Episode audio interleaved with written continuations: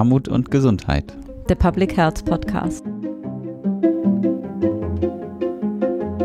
Herzlich willkommen zum Podcast Armut und Gesundheit, der Public Health Podcast. Heute zur 40. Episode. Kleiner Trommelwirbel. Und ähm, es gibt zwei Besonderheiten. Zum einen sitzen wir hier wieder in Präsenz ähm, und wir heißt zum einen meine Kollegin Marion Amler für den Kongress zuständig für die Presse- und Öffentlichkeitsarbeit. Hallo, liebe Marion. Hallo, Maren. Und Julian, den ihr schon kennt, Projektkoordinator des Kongresses. Hallo, lieber Julian. Hallo. Und wir treffen uns heute, um eine Sonderfolge aufzunehmen, und zwar zum Carola Gold Preis. Was das ist und was genau wir heute besprechen das gleich. Vorher haben wir noch etwas aufzulösen und zwar die Frage, wo denn der Präsenzteil des nächsten Kongresses stattfinden wird. Julian, magst du die Katze aus dem Sack lassen? Total gerne, äh, weil wir uns da sehr, sehr drüber freuen, äh, dass wir es tatsächlich wieder schaffen, in Präsenz tagen zu können oder immer noch mit Vorbehalt natürlich, äh, aber wir mhm. sind da sehr, sehr guter Dinge. Wir haben es beim letzten Mal ja auch schon angekündigt und wir gehen tatsächlich wie geplant an die Freie Universität hier in Berlin, freuen uns da einen sehr, sehr schönen Ort gefunden zu haben. Ein großes Dank geht da auch nochmal an unseren Mitveranstalter, die DGPH und da insbesondere Burkhard Gusi, der uns da sehr gut unterstützt hat und uns da mit Rat und Tat zur Seite stand. Vielen Dank. Und ja, das heißt, 21. und 22. März 2023 an der FU Berlin. Und da konkret am Henry-Ford-Bau und das wird super und wir freuen uns total.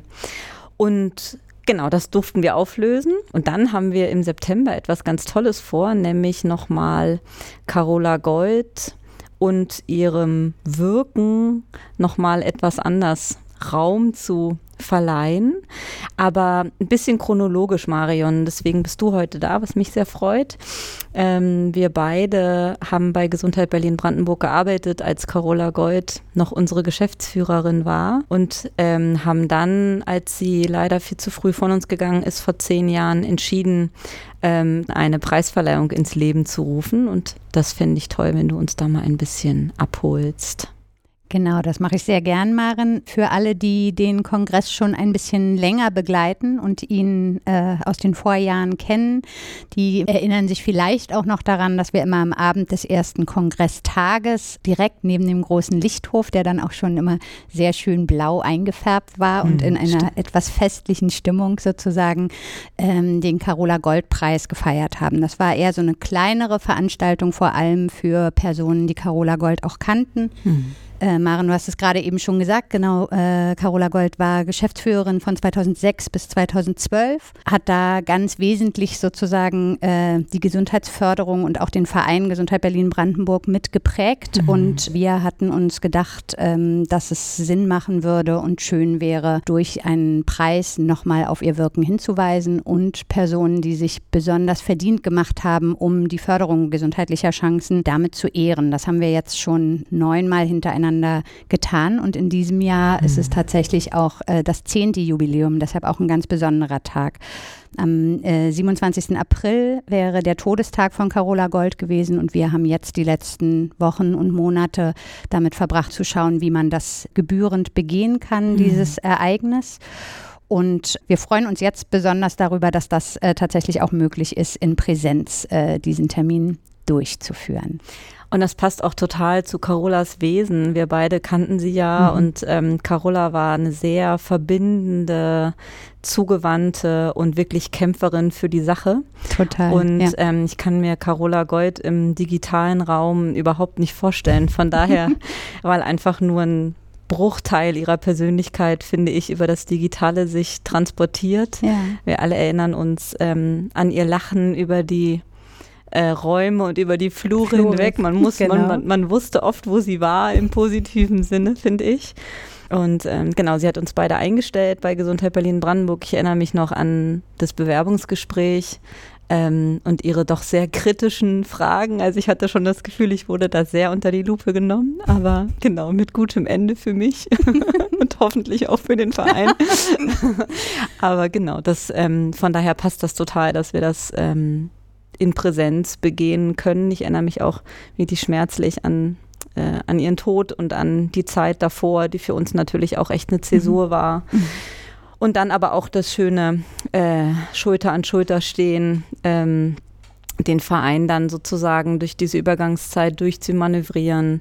Stefan Pospich, der dann die Verantwortung übernommen hat und ähm, genau, wir dann ähm, sie gemeinsam auch bei der Beerdigung nochmal würdigen konnten. Das war auch nochmal, fand ich, ein sehr schöner Rahmen. Genau, der sich jetzt Ende April zum zehnten Mal schon, ich ähm, kann es immer noch gar nicht glauben, ähm, tatsächlich jährt. Genau. Und ich kann mich auch an die erste Preisverleihung noch erinnern. Da stand, fand ich, einfach auch noch der Tod von Carola so sehr im Mittelpunkt. Ne? Ich wir haben alle irgendwie geweint und waren alle so total in der Erinnerung an Carola. Und ich habe den Eindruck, in den letzten Jahren hat sich der Preis auch, finde ich, sehr in ihrem Sinne oder ich vermute sehr in ihrem Sinne ähm, in Richtung der PreisträgerInnen weiterentwickelt, ne? dass es von ihr als Person weggeht hin zu den Personen, die dann geehrt werden und der Sache ähm, gesundheitliche Chancengleichheit. Genau. Und vielleicht noch kurz was zum Wir. Ähm, wer quasi, wer ist denn so Wer ist denn wir eigentlich? wir, äh, das ist einerseits, also äh, veranstaltet wird die äh, Carola Gold Preisverleihung und in diesem Jahr nennen wir es dann auch Symposium, weil wir dem Ganzen nochmal einen etwas anderen Rahmen oder weiteren Rahmen geben. Ähm, genau, veranstaltet wird der Preis von Gesundheit Brandenburg, das ist die Arbeitsgemeinschaft für Gesundheitsförderung und das zusammen mit dem Kooperationsverbund Gesundheitliche Chancengleichheit. Und durchgeführt wird das Ganze dann im Rahmen des Kongresses Genau, und noch als Ergänzung und in der Jury für den Carola Gold Preis sitzen die Geschäftsführungen der Landesvereinigung für Gesundheitsförderung, also unsere Schwestern in den Ländern quasi und der AWO Bundesverband. Genau. Und damit sind wir quasi komplett. Und magst du was ähm, nochmal sagen? So was, was war so dein, dein Erleben dieser letzten Preisverleihungen und ähm, was haben wir vor im September? Zwei sehr unterschiedliche. Die letzte Preisverleihung konnte ich gar nicht miterleben, die wir im digitalen Raum mhm. umgesetzt haben. Das war natürlich eine ganz andere Atmosphäre als die, die ich ganz zu Anfang nochmal äh, ein bisschen im Geiste heraufbeschworen habe, wo mhm. wir sie an der äh, TU Berlin sozusagen noch umgesetzt haben. Was mich aber total freut tatsächlich ist, dass äh, es eben möglich ist, es in diesem Jahr in Präsenz im Stadthaus Böckler Park umzusetzen. Äh, wir haben vor, nach einem rahmenden Programm den zweiten Teil dann die tatsächliche Preisverleihung auszurichten, wo jetzt derzeit ähm, noch die Anfragen rein eintrudeln bei uns und äh, Leute äh, Vorschläge machen können, wer den Preis verliehen bekommen soll. Genau, und dann werden wir das hoffentlich in einer festlichen Atmosphäre mit äh, Vertrauten von Carola Gold und äh, Leuten, die mit ihr zusammengearbeitet haben, nochmal äh, schön beschließen können und das, was uns jetzt in den letzten letzten Jahren eigentlich auch viel äh, gefehlt hat durch die Pandemie, das mal miteinander gemeinsam äh, wieder zurückblicken und äh, sich auch nochmal in die Augen schauen und gucken, was steht jetzt gerade an und wie stellen wir uns auf, das gemeinsam begehen zu können. Genau. Und nicht alle HörerInnen ähm, kennen den Preis und die Preisverleihung. Was ist denn der Carola Gold Preis mhm. eigentlich? Das ist ein Preis, der äh, von einer Künstlerin, Frau äh, Cornelia Streetz, äh, umgesetzt wird, die Carola Gold selbst auch noch kannte und die immer ein, einen kleinen Kreisel, äh, einen silbernen, der ein bisschen auch einen Kompass symbolisieren soll und ein bisschen auch aufzeigen soll, dass Carola eigentlich als äh, eine Art Wegweiserin fungierte mit ihrem Wirken. Und das äh, versuchen wir sozusagen zu transportieren mhm. über diesen Preis. Der wird an die beiden Preisträger Preisträgerinnen, also es gibt immer zwei in jedem Jahr, verliehen, auch noch begleitet durch eine Laudatio, die jeder äh, erhält und genau mhm. dann im gemeinsamen Ausklang. Mhm. Was ich nochmal besonders bewegend finde, das kommt mir jetzt gerade nochmal so ähm, auch emotional so ein bisschen hoch, ist, dass wir ja weitermachen mit dieser Symposiumsidee, die ja auch entstanden ist, ähm, weil wir mhm. letztes Jahr das erste Mal einen Carola Goldpreis posthum verliehen haben mhm. an Privatdozent Dr. Thomas Lampert vom Robert-Koch-Institut, der ähm, leider auch viel zu früh von uns gegangen ist. Und dann gab es diesen Vorschlag und wir waren uns sofort einig, dass wir das machen möchten und auch mit der Tradition brechen ähm, mhm. möchten und diesen Preis auch einmal posthum verleihen wollen. Und da gab es auch einmal diese Preisverleihung und dann aber auch ein Symposium zu seinen Ehren, wo MitstreiterInnen zu Wort gekommen sind und sehr deutlich gemacht haben. Und das hat mich sehr bewegt, ähm, wie wir alle aber in seinem Gedenken auch dieses Thema weitertragen werden und er sich da keine Sorgen machen muss, ähm, dass, ähm, ja, dass, dass das ähm, irgendwie hinten rüberfällt oder so oder hinten runterfällt. Und das ist ja mein Eindruck, den NachfolgerInnen von Carola Gold an so vielen Stellen ähm, aus meiner Sicht halt auch gelungen, dass, dass dieses Thema weiter hochgehalten wird. Ne? Das sind natürlich Fußstapfen sowohl bei Carola Gold als auch bei Thomas Lampert, die nicht zu füllen sind, sondern man hinterlässt dann eher eigene Spuren. Ne? Und das, ähm, genau, finde ich einfach auch sehr bewegend, dass wir sozusagen jetzt mit einem nochmal anders gelagerten Symposium, aber mit dieser Idee einfach weitermachen, jetzt auch in Präsenz und das zehnjährige Jubiläum dieser Preisverleihung da so begehen. Genau, du hast schon gesagt, dass wir im Stadthaus Böcklerpark sind. Ähm, da vielleicht noch, wer das nicht kennt und nicht aus Berlin kommt, das ist eine Kinder- und Jugendeinrichtung in Kreuzberg. Und ähm, wir zahlen da einen kleinen Obolus für, dass wir da sein dürfen. Und dieser Obolus geht der offenen Kinder- und Jugendarbeit, ähm, kommt der zugute. Und das war mit ein Grund, warum wir auch an diesen Ort gegangen sind, weil das sehr auch Carola Gold entsprechen würde. Und die AkteurInnen, die Sie kennen und die auch diesen Ort kennen, haben auf unseren Vorschlag relativ schnell reagiert. Oh, das ist total in Carolas Sinne, dass, ähm, dass ihr da seid. Genau, das äh, kann ich noch zum Stadthaus Böcklerpark sagen. Und wie Gerhard Trabert zurückblickt auf die letzten zehn Jahre gesundheitliche Chancengleichheit, das hört ihr gleich auch im Interview mit ihm. Ja, ich glaube, das war unser Blick hinter die Kulissen der Carola Gold Preisverleihung. Ich hoffe, dass die, die Carola kannten, ähm, auch den Weg nach Berlin auf sich nehmen und wir uns da einmal vor Ort treffen. Viele sind auch in Berlin. Es wird eine gesonderte Einladung geben an speziellen Verteilerkreis. Und genau, dann hoffen wir viele von euch und Ihnen da vor Ort in Berlin auch zu sehen. Ansonsten danke ich dir, Julian, danke ich dir, Marion, für heute, für den nächsten Blick hinter die Kulissen und freue mich jetzt auf das Interview. Tschüss. Tschüss. Tschüss. Ja, herzlich willkommen äh, zum heutigen Interview im Rahmen des Podcasts Armut und Gesundheit der Public Health Podcast. Und wir haben heute einen ganz besonderen Gast in unserer Runde. Und zwar gibt es so eine Handvoll Menschen, von denen man behaupten kann, dass wenn es sie nicht gäbe, gäbe es den Kongress nicht. Und da gehört er auf jeden Fall mit dazu. Er ist Arzt und Sozialarbeiter, außerdem Professor für Sozialmedizin und Sozialpsychiatrie, Buchautor und neben vieler anderer Verdienste auch ehemaliger Kandidat für das Amt des Bundespräsidenten. Und das alles tut er, weil uns ein Thema gemeinsam umtreibt, nämlich der Zusammenhang zwischen Armut und Gesundheit. Herzlich willkommen, lieber Gerhard Trabert. Ja, hallo Maren. Schön, dass wir miteinander reden können. Ja, auf jeden Fall. Genau. Toll, dass du dir die Zeit nimmst. Deine Tage sind ja ziemlich voll gerade und ähm, du bist natürlich weiterhin in Mainz unterwegs mit deinem Arztmobil und machst aufsuchende Gesundheitsversorgung ähm, und kümmerst dich dort vor allem um wohnungslose Menschen. Bist auch aktiv als Arzt an Orten, an denen ärztliche Versorgung zurzeit besonders dringend notwendig ist, zum Beispiel im Mittelmeer bei Naturkatastrophen oder auch in Kriegsgebieten. Und ähm, genau, deswegen zunächst mal die Frage, wo erreichen wir dich jetzt gerade und wie geht's dir? Jetzt gerade bin ich äh, wieder in, in Mainz, also quasi so ein bisschen eine Zwischenstation.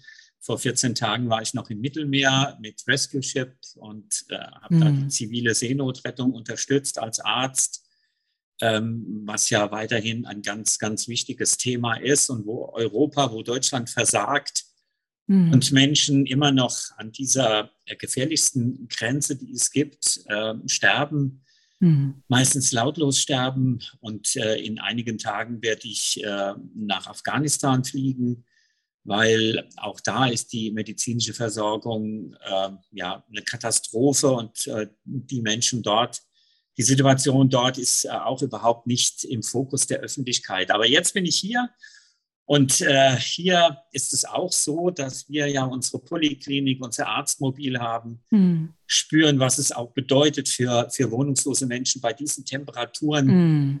Im Freien zu sein. Ähm, Im Winter hat man das Thema Wohnungslosigkeit und die Gefahren mehr auf der Agenda, mhm. aber im hm. Sommer ist es genauso gefährlich, dass die Menschen dehydriert sind, dass sie einen Hitzeschlag, einen Sonnenbrand mhm. bekommen. Da versuchen wir halt Wasser zu verteilen, die Öffentlichkeit zu informieren, die Kommunen, äh, die politisch Verantwortlichen hier auch zu sensibilisieren. Und natürlich, äh, du hast vorhin so vieles äh, über mich aufgezählt. Äh, ich wollte noch ergänzen und ich bin momentan sehr, sehr frustriert, frustriert über das, ja. was die Politik, was, mhm. was in Berlin passiert, dass man wo es so offensichtlich ist, dass die Gesellschaft immer mehr auseinandergeht, dass Armut zunimmt, mhm. dass die Gesundheitsversorgung immer defizitärer wird mhm. und dass gerade von Berlin in, in diese Richtung gehend ja ähm, kein Konzept der Armutsbekämpfung, der Verbesserung der Gesundheitsversorgung zu sehen ist. Mhm. Im Gegenteil, ich spüre da so viel Ignoranz, Arroganz und Inkompetenz, dass ich manchmal überlege, was müssen wir denn noch machen? Was, was, was muss geschehen, mhm. um diese so offensichtliche Schieflage in unserer Gesellschaft in das Bewusstsein von Entscheidungsträgern zu bringen. Mhm. Und, mhm. und das ist ja auch unser gemeinsames Anliegen. Mhm. Aber ich gebe zu, ich bin da auch jetzt so ein bisschen ratlos. Müssen wir auf die Straße gehen? Noch mehr? Müssen wir es noch mehr skandalisieren? Ja, also bestimmt das auch, aber ähm, vorher würde mich nochmal interessieren, du bist ja eigentlich seitdem du, glaube ich, denkend engagiert bist, in diesem Feld aktiv. Ähm, und wenn du mal so ein bisschen zurückschaust, wie sich diese Bevölkerungsgruppen, die ihr adressiert mhm. auch, adressiert oder die wir auch adressieren, wie die sich verändert haben in den letzten Jahren. Was ist denn so dein Eindruck? Ähm, natürlich, wenn man in die Zahlen guckt, jetzt äh, jüngst erst wieder der Paritätische Gesamtverband ja. ne, mit seinem Armutsbericht, ähm, über eine halbe Million Menschen mehr als vor der Pandemie, die aktuell ähm, in, in Armut äh, leben müssen. Aber das sind die harten Fakten. Wie ist so deine persönliche Evidenz? Mhm. Ja, du, also einmal, es gibt eine, leider eine Kontinuität. Mhm. Äh, ja, also Wohnungslosigkeit nimmt wieder zu. Mhm. Ja, da hatten wir schon mal eine bessere Situation, aber die Mietpreise und vieles mehr führt dazu, dass jetzt wieder mehr Menschen wohnungslos sind.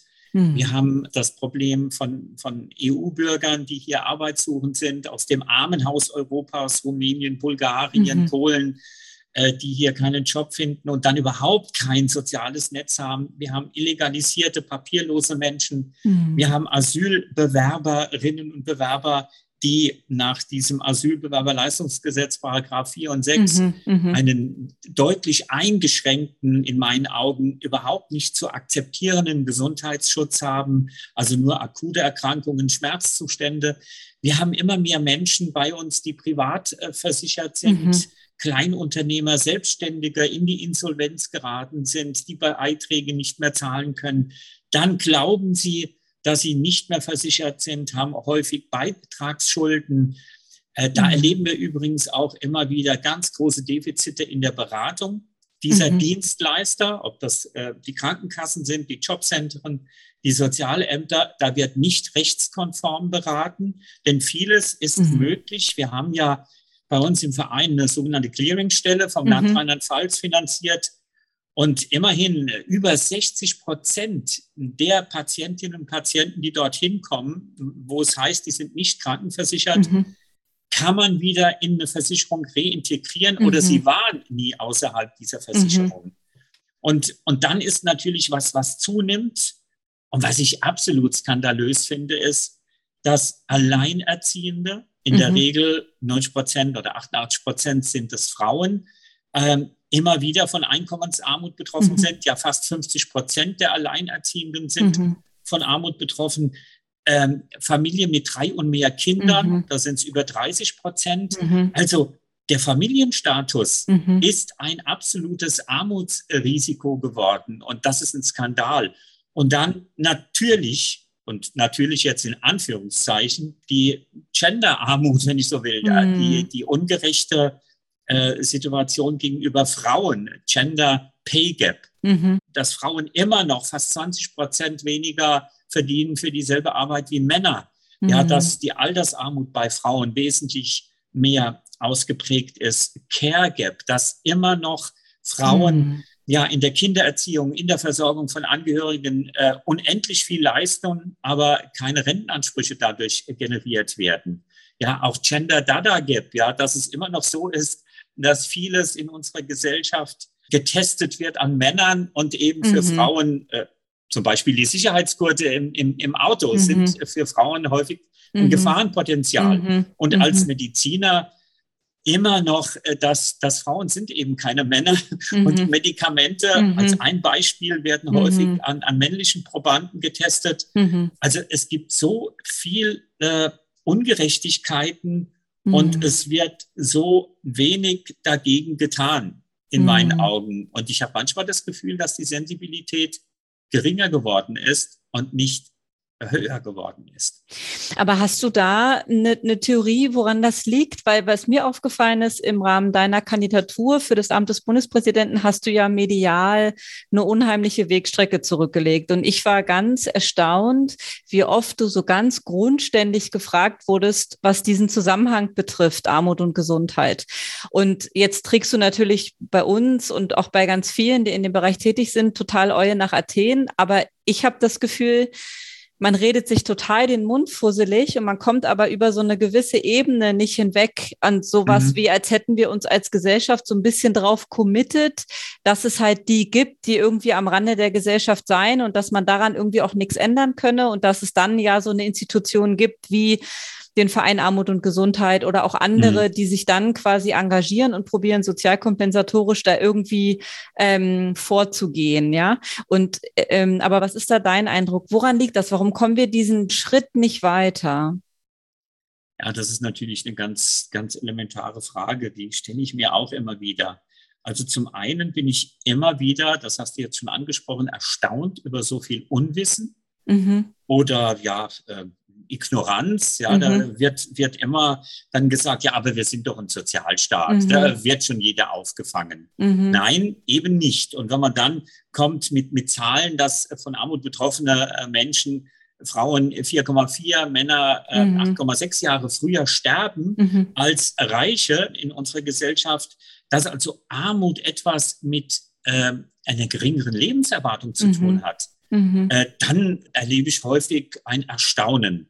Und mhm. auch so, das kann doch nicht sein. Wenn mhm. ich dann mhm. über viele Fallbeispiele berichte, mhm. wo ganz klar ist, wo ernste Erkrankungen diagnostiziert werden und dann die Krankenhäuser sagen, ja, aber da machen wir nichts, weil da ist kein Kostenträger. Also derjenige stirbt bei uns, mhm. weil kein Kostenträger da ist. Ich mhm. glaube, das ist immer noch nicht angekommen. Mhm. Das arm zu sein bedeutet, früher krank zu werden und auch früher sterben zu müssen. Hm. Das ist noch nicht angekommen. Ich denke, das andere, was du auch angesprochen hast, da ist so ein Fatalismus oder ja, Armut hm. gibt es und wird es immer geben. Hm. Ähm, ja, nee, das dürfen wir aber nicht so akzeptieren. Hm. Armut muss es in diesem Ausmaß nicht geben. Natürlich, je nachdem, wie es definiert wird, werden wir immer Menschen haben, die weniger verdienen als andere. Mhm. Aber wir sind eine sehr reiche Gesellschaft und es muss einfach mal deutlich werden, es hat etwas mit Arm und Reich, mit Umverteilung von Geld zu tun. Mhm. Ja, und Armut ist nicht selbstverständlich vorhanden, sondern Armut ist in unserer, unserer Gesellschaft in dieser Dimension eine Realität, weil Ressourcen ungerecht verteilt werden. Ja, mhm. also wenn, wenn du jetzt auch wieder die Diskussion hörst, Natürlich muss es eine Einkommenssteuer geben. Natürlich mhm. muss es eine Vermögenssteuer geben. Natürlich muss es eine Übergewinnsteuer geben. Ja, und das hat nichts mit Sozialismus zu tun, sondern mit Gerechtigkeit. Ich sage immer, die soziale Gerechtigkeit ist die Bewährungsprobe einer jeden Demokratie. Mhm. Und dem werden wir hier nicht gerecht. Und wenn ich, ich, ich muss es jetzt einfach nochmal ansprechen, Unbedingt. Wenn, wenn dann ein Finanzminister in so einer Phase so eine Hochzeit feiert, Ähm, und dann äh, Strack-Zimmermann sagt, ah, all die, die das kritisieren, das ist eine Neiddebatte. Nein, das ist keine Neiddebatte. Das ist mindestens unsensibel. Das ist ignorant und arrogant. Und er verschleudert auch noch ähm, ja, mhm. Gelder, mhm. indem da die Bodyguards oder mhm. wer auch immer dort sind. Ja? Und muss das jetzt sein, wo so viele Menschen, die in Armut sind, noch mehr in eine extreme mhm. Armut bekommen, Lebensmittelpreise, mhm. Energiekosten und er dann auch noch sich hinstellt, Bürgergeld, ja, was soll denn das? Da werde ich einfach auch sprachlos. Mhm. So viel äh, Inkompetenz, Arroganz und Überheblichkeit, dass sowas akzeptiert wird. Also es ist Unwissenheit, es ist wirklich Ignoranz. Es mhm. ist so eine Einstellung, na ja, äh, das gibt es halt, ne, sollen sich mhm. halt ein bisschen bemühen, die Menschen. Äh, dann wird alles auf die Bildung äh, geschoben, obwohl mhm. wir wissen, Deutschland ist ein Land, wo Bildungsungerechtigkeit mhm. ist. Ja, die OECD bestätigt das immer wieder. Ähm, also, aber du hast natürlich recht und die Frage stelle ich mir auch immer wieder. Jetzt gibt es den Kongress mhm. schon so lange. Und wir alle versuchen doch immer wieder mhm. die Themen zu platzieren. Warum wird so ignorant damit umgegangen? Mhm. Warum ist immer noch so viel Unkenntnis oder was ist das? Mhm.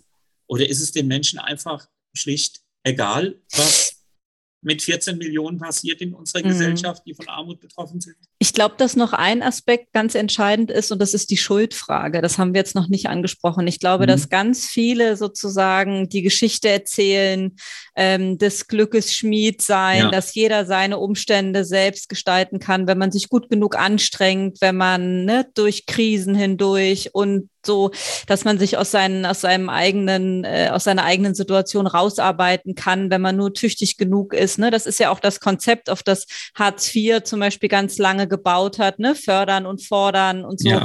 Ähm, und dass wir als Gesellschaft uns das nicht leisten können, Menschen, die nicht wollen, durchzuführen. Also das sind ja diese ganz, ich glaube, dass das ein Punkt ist, der wirklich nicht zu unterschätzen ist, ähm, auch in bestimmten Entscheidungen, die das quasi nach sich zieht. Ne? Wie weit ist man sozusagen, also welche Geschichte erzählt man sich als Gesellschaft? Wie entstehen bestimmte zum Beispiel ja. Armutsphänomene? Und ich habe den Eindruck, dass wir eine oder zwei Bevölkerungsgruppen haben, die wir ein bisschen rausnehmen können. Das sind die Kinder, weil die können ja nichts mhm. dafür, die werden ja in so eine Umstände hineingeboren.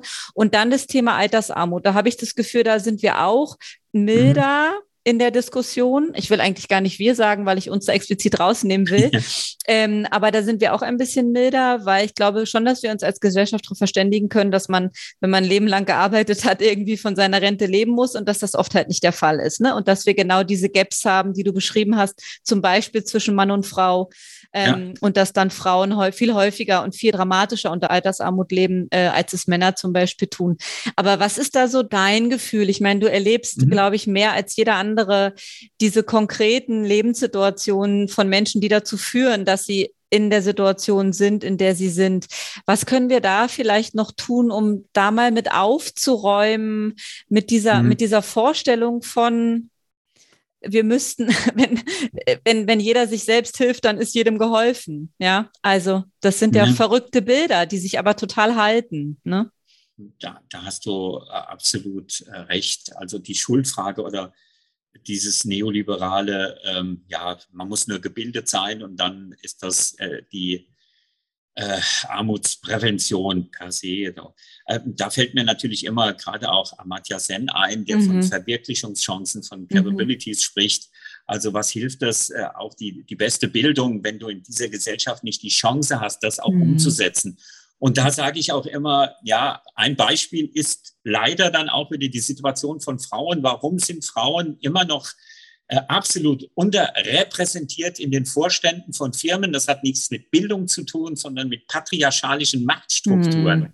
Ja, mhm. das ist es eben. Und wir wissen ja auch, dass, äh, und da gibt es auch so viele Studien, dass Kinder von sozial benachteiligten Familien im Schulsystem schlechter bewertet werden als mm. Kinder mm. von äh, höheren sozialen Schichten. Mm ähm, und obwohl sie bessere oder zumindest -hmm. gleich gute Leistungen bringen, also hier ist systemimmanent eine -hmm. Ungerechtigkeit und, und du kommst eben nicht dann einfach so mhm. heraus. Mhm. Und ähm, es macht was mit den Menschen. Wenn du ständig damit konfrontiert wirst, du hast irgendwas falsch gemacht in deinem mhm. Leben, du warst nicht fleißig genug, mhm.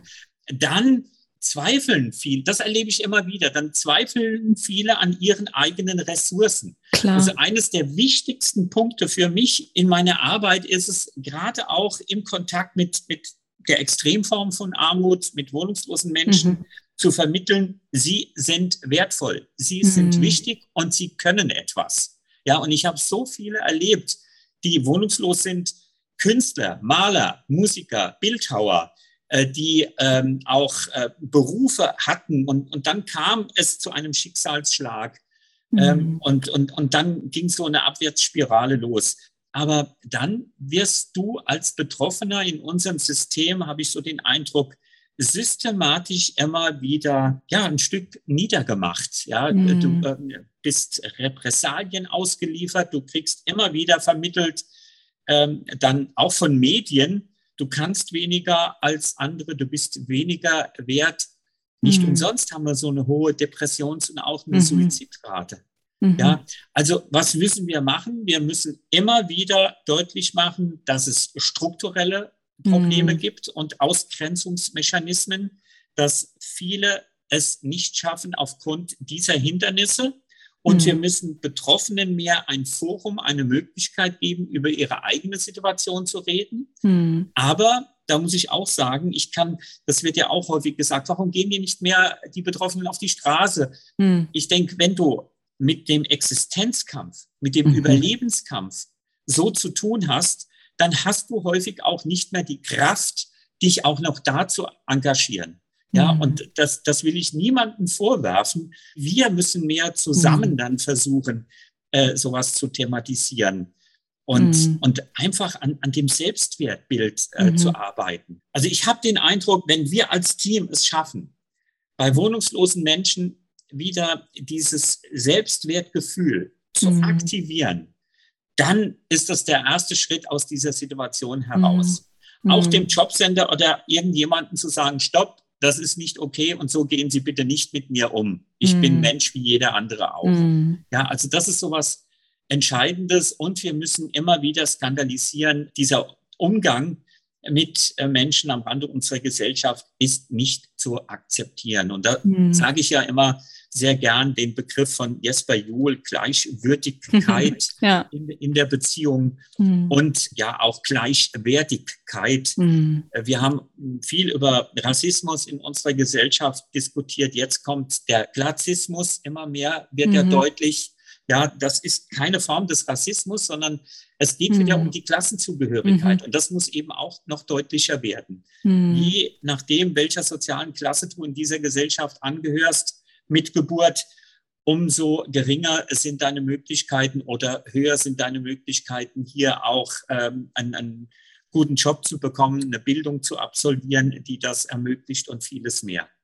Ja, absolut. Ich äh, genau, ich äh, schön, dass du das selber nochmal sagst, diesen diesen schönen Begriff der Gleichwürdigkeit, mit dem du viel arbeitest und ähm, das ist ja ein Podcast, wo man äh, dich nur hört und dich nicht sieht. Aber ich finde das total schön, wenn man dich sieht äh, und du dich aus Mainz zuschaltest, sieht man in deinem Hintergrund ein Bild, ein Foto von dir und einem äh, Menschen, der auf der Straße lebt und ihr haltet so eure Stirnen aneinander.